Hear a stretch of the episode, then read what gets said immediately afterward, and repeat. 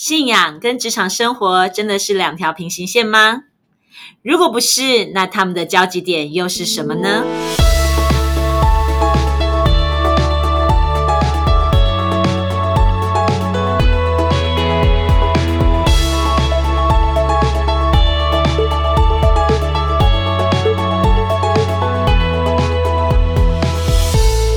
欢迎大家再一次来到不一样的思路。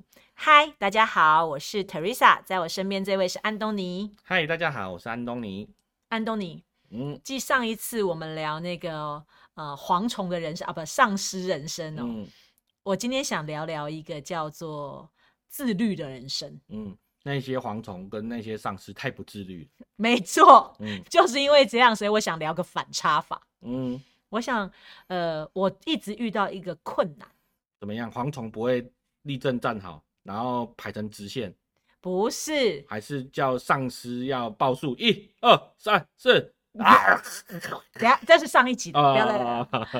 我想要聊的一个点就是，呃，到底怎么样可以建立起一个自律的人生？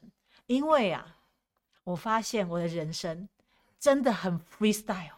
嗯那可是这些 freestyle 呢，会给我带来很多的懊恼，嗯，就是啊，怎么我明明说要减肥的，嗯，怎么都没有关于这件事情没救。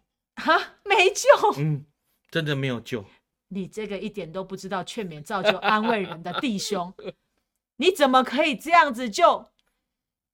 因为减肥不是都从明天开始吗？可是明天还有明天呢、对呀、我都说我要好好的运动，我都说我要呃不要吃不要喝冰的，嗯啊、我都说我不要吃太多的零食，然后嗯、嗯可是要准时睡觉。对，还有啊还要嗯准时睡觉，嗯，哎，然后结果这件这些事情好像没有办法啊，这就是你嘛。我们很接受，这就是你啊。你们这样子好像没有，你们这样是允许我放纵跟蝗虫一样啊？啊，所以自律是自己啊，怎么会是我们呢？我们就变成他律啦。啊，我现在问的就是说，如果我现在有这个检讨，嗯，那安东尼大师、有嗯没有什么好的 pebble 可以帮帮我啊？嗯，我刚刚有确认过眼神，嗯，没救。我实在现在很想打你，虽然你讲的很实在，也很真实，嗯。但是你这样没完全没有鼓励到身为姐妹的我啊！嗯，所以我们今天要谈减肥就对了。不是不是，我要谈减肥，那只是一个结果。嗯哼，对，那这个结果一直没有办法达成啊，应该说嗯减肥只是个过程。那因为这个过程始终没有办法走在正常的轨迹里面，嗯，那我想要知道的是，到底发生了什么事，嗯以至于没有办法自律。对呀，其实没有办法自律，其实是一个非常容易的解答。是什么？你不够渴望，嗯，因为其实当你自己非常渴望、非常想要的时候，你就会想尽办法去完成这件事情。如果你真的明白这件事情在你生命中的价值有多大的时候，你就会想尽办法克服一切，排除万难，去达成这件事情。对你这样说也没错，在我当运动员的时候，嗯我就有这样的状态。嗯那当然还有包括我在做呃，可能对我来讲呃很重要的事的时候，我也会有这样的状态。嗯但是除了除了这这几个状况之外，其他我都好像因为其他时候你没有产生价值啊，就像说我非常重视准时这件事情，因为我觉得准时可以让我得到好的人际关系，可以让我在很多时候把事情事先做好，不会开天窗。所以呢，在我的信念里面，我就一直觉得我要准时到达，甚至提早到达，所以我会可以把事情做得好。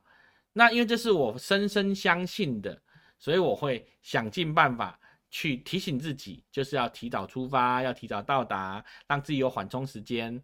那减肥也一样啊，如果你减肥，你觉得你现在已经需要减肥，以至于自己不会陷入某一种疾病，甚至不会很快的就往生。那如果这么急迫的时候，你就会开始很重要的去很认真的去注重这个。就像有些朋友们，他原本都大吃大喝，可是有一天你突然看到他这个也不吃，那个也不喝，发生什么事了？生病了，对，被验出糖尿病了，所以他开始要控制他的他的血糖，控制他的生活，他开始变得非常规律，因为他还是有可能是可以被控制下来，他还是可以有一个算是健康的人生的。所以这代表就是人生要付代价，对，所以呢，才会痛，才会醒。但是我们可以不用到付代价的时候才做嘛，我们知道了未来会这样，就可以先做啦。那我觉得可能我有个镜头叫“雄贵满腿”，皮太厚你，那个叫做不见棺材不掉泪了，棺材放在你面前，你脚没有踏进去也不会掉泪，踏进去之后你躺下去也不掉泪，直到棺材盖上去那一刻还没掉泪。要钉子钉上去，空空空，真的钉上去之后，你才会觉得啊，真的已经发生了。因为出不来。对，出不来了。对哦，你这样讲，我突然接不下去了，突然觉得好难过。对啊，所以呢，我们可不可以在那个听到“棺材”两个字，其他都还没看到的时候，就先掉泪？所以我现在要去找一个棺材，站在前面开始看着他练习怎么掉眼对泪吗？对对对对，你可以到那个台北有一间教会哈，那个那边就有棺材，你看到它你一定会掉泪。然后呢，牧师就会走过来跟你讲：“我奉圣父、圣子、圣灵的名为你施洗。哦，没有，他们搬家啊，了，搬家了啊，所以没有棺材，那我也没有办法了。反正，受洗池现在已经好像不在了嗯啊、那没有啦，那还有另外一个点哦，从这个自律的地方，我另外还有个想提出来的，我另外一个自律的问题啊，就是呃情绪控管。嗯，情绪控管控制不了情绪，因为有一口气吞不下去，对，生气、嗯怎么办？那就要问你啊，你到底是想生气发泄，还是想要解决问题？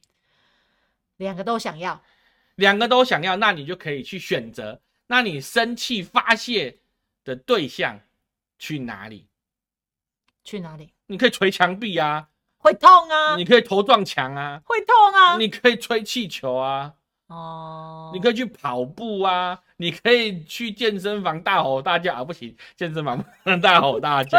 去 KTV 大吼大叫，拿麦克风骂人你去，健身房大吼大叫，你会被教练赶出去哦。对，就是其实情绪发泄有很多的管道，你也可以去找咨商师，跟他聊个两三个小时啊，对不对？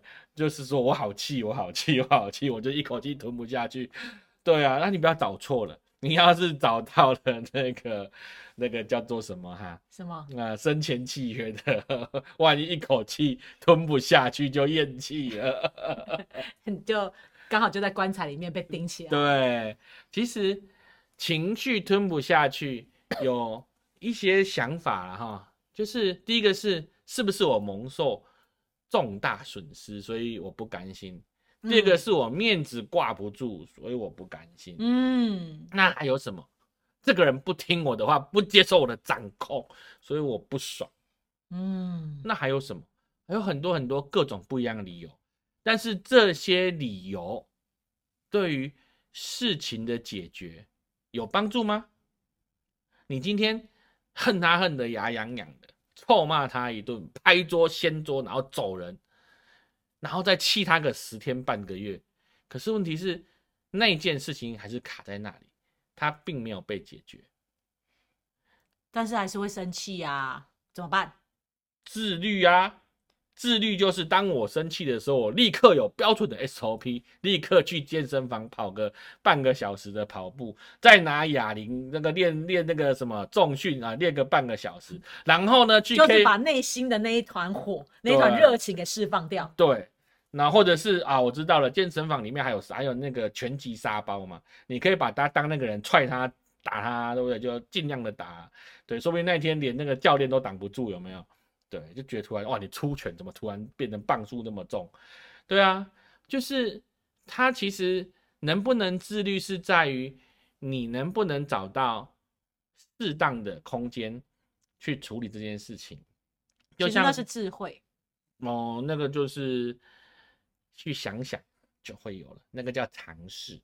啊尝试。嗯，那你多说一点。因为其实很多时候我只是想要处理好事情，所以我就会想尽办法的去安排好一切，就像是守时，守时是为了让我可以把后面我要做的事情给处理好，所以我会非常自律的去把时间都安排好，我去自律的去控制我的情绪，因为我想要把事情处理好。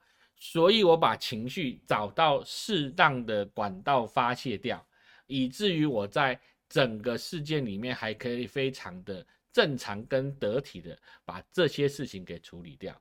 那整个的人生里面，我们是想要处理问题，想要跟身边的人好好相处，还是想要当个活火山到处走？这个不管是在工作上，或者在夫妻关系，或者在亲子教养。在各种方面里面，到底我们要的是什么？如果我们很清楚知道我们要的是什么，我们就有办法自律。但是如果我们不清楚自己要的是什么，那就是随处到处报嘛。就像是因为我不知道我要的是什么，所以大家跟我约吃饭，我就迟到半个小时，少一个小时，甚至我就爽约不去。但是事实上，这样会造成什么结果？这一群朋友可能以后就不再找我了。可是。到后来我才发现，哇，我好重视这一群人哦，可是已经付了代价了。那在亲子关系，今天小孩子他可能稍微乱一下，就像现在在疫情之下，小朋友在家里本来就精力过剩，他没有地方可以发泄他的精力，他本来就会家里一直到到处跑、到处跳。然后呢，家长为了要让自己图个清静，就对他发脾气。问题有解决吗？没有啊，因为小孩的精力还是在那里。你骂完他之后，只是硬把他压下去，他就会从其他地方发泄掉。他可能就在你看不到的地方搞东搞西的。嗯，但是在那个那个那个时那个情况下，你的亲子关系已经毁掉了，因为他会觉得我又没有做什么，你为什么骂我？你为什么误会我？你为什么都不听我说？但是在那个时候，你就只会这样跟他讲：“你闭嘴！你为什么要顶嘴？”然后他就会试图要跟你解释：“我刚刚没有做什么。”我就只是唱歌，或者我只是做什么而已。你为什么不去读书？你为什么在看手机？但是问题是，这些东西他平常就在做，是因为你的情绪造成那个问题产生，但那个问题有可能不存在。嗯，你这样讲，我好有画面哦。对啊，那所以自律是什么？自律是你很清楚知道你要什么，以至于你可以找到适当的管道。适当的方式去处理每一件事情。安东尼，我记得哦，你之前跟我分享过，就是你之前在教你女儿，就是如何在情绪上面自律。因为你的女儿跟呃我很像嘛，跟泰瑞莎阿姨很像，都是那种英雄豪杰路线嘛，就路见不平拔刀相助嘛，哈，这种难怪我跟他那么合哈，英雄惜英雄。对，但是我们两个课题就很像，就是在情绪这件事情上面。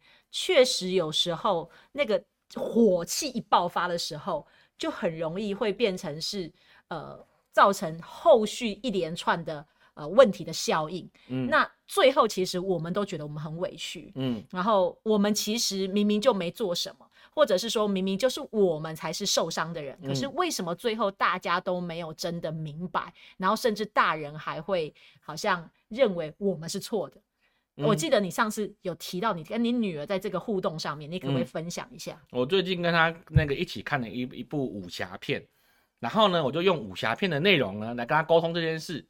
这个武侠片里面很有趣哦，有一个大概六七十岁的老奶奶走到了古董店里面去，她偷了一个非常珍贵的那个花瓶，小小的，就藏在自己的那个包包里，就出来了。出来之后呢，后面老板。跟带着他的那个那些的那个什么店员啊，那个那个叫什么忘记了啊，就反正带他的店员就出来，拿着棍子就追着他跑，对，然后呢，一边跑一边跑，一跑跑跑跑跑，然后呢，那个老奶奶就跌倒了，然后这些人就一阵乱棍开始打下去。这个时候跳出一个侠女来，不分青红皂白就拔刀相助，就开始打这些这些人。然后后来呢，连官方的差役都来了，哦，那个捕快来了。这个侠女呢，把捕快也打得稀里哗啦的。打完之后，他们就他侠女就很生气，你们这么多人欺负一个老奶奶算什么？对啊，然后结果呢，那个衙役就讲，他偷人家的花瓶，他是小偷。你们怎么证明他是小偷？然后老板就讲，那个花瓶就在我们店里，长什么样，价值多少钱。然后那老奶奶就讲说，没有啊，我只是经过的时候从路上捡来的。然后这个侠女呢，就继续非常生气的保护这个老奶奶。到最后，这个侠女呢，当然就被所有人指控，而且被一起抓走了。那我就跟我女儿讲啊，你看哦，你在很多情绪下的时候，你看到了某个事件的表面，你想要保护这个老奶奶，可是你事情都没有搞清楚，你就拔刀，拔刀完之后，你又对着原本应该是。受被害者的人施暴，那你到底是保护了谁？同样的道理，你在做很多事情的时候，今天可能老师真的误会你，就对你发脾气，然后你就立刻把脾气发回去。可是你没有了解到老师在沟通的是哪一点，因为老师不有一次是在沟通你的脸色不好看，但是脸色不好看在于你在打扫的时候。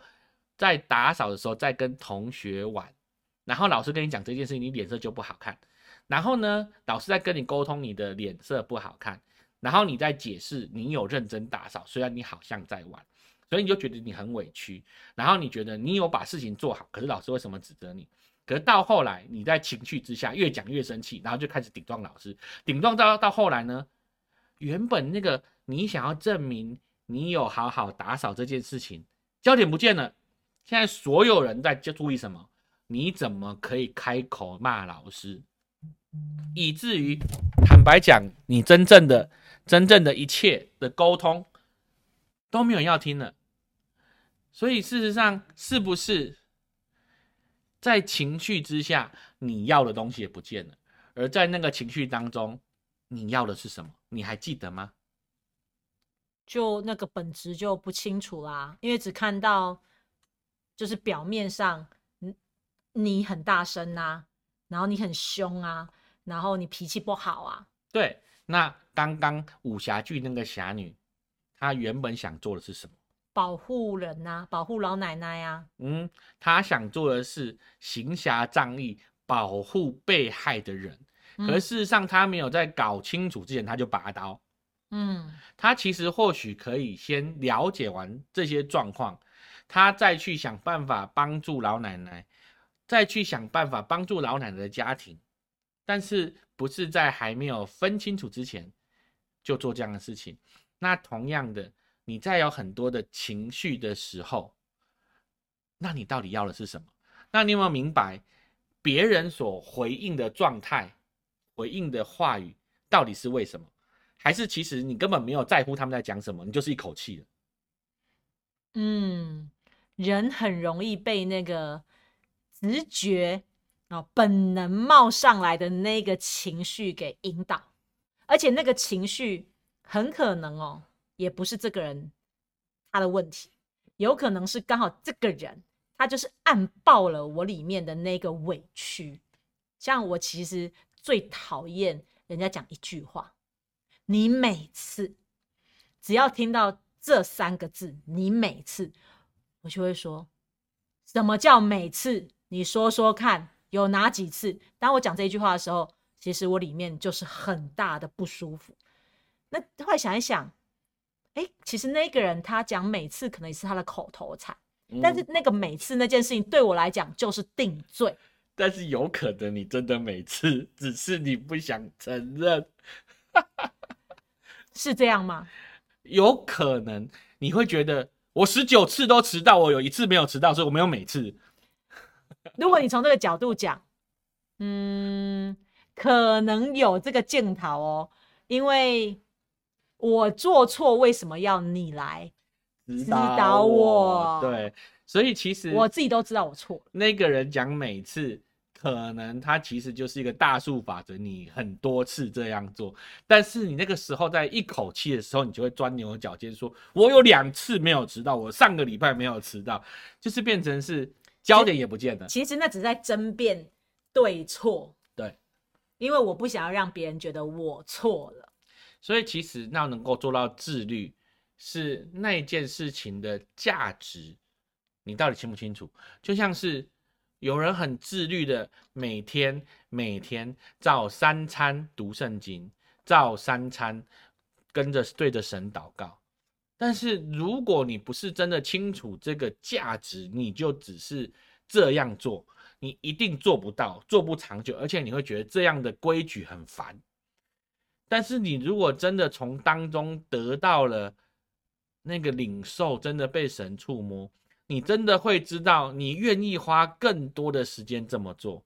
其实，在圣经里面，但以理又是这么做。他在整个圣经里面讲，他有六十几年，每天每天就是这样子祷告。但是正常人或者是一般人在不知道它的价值，他就做不到。就像是如果我们今天很深爱一个人。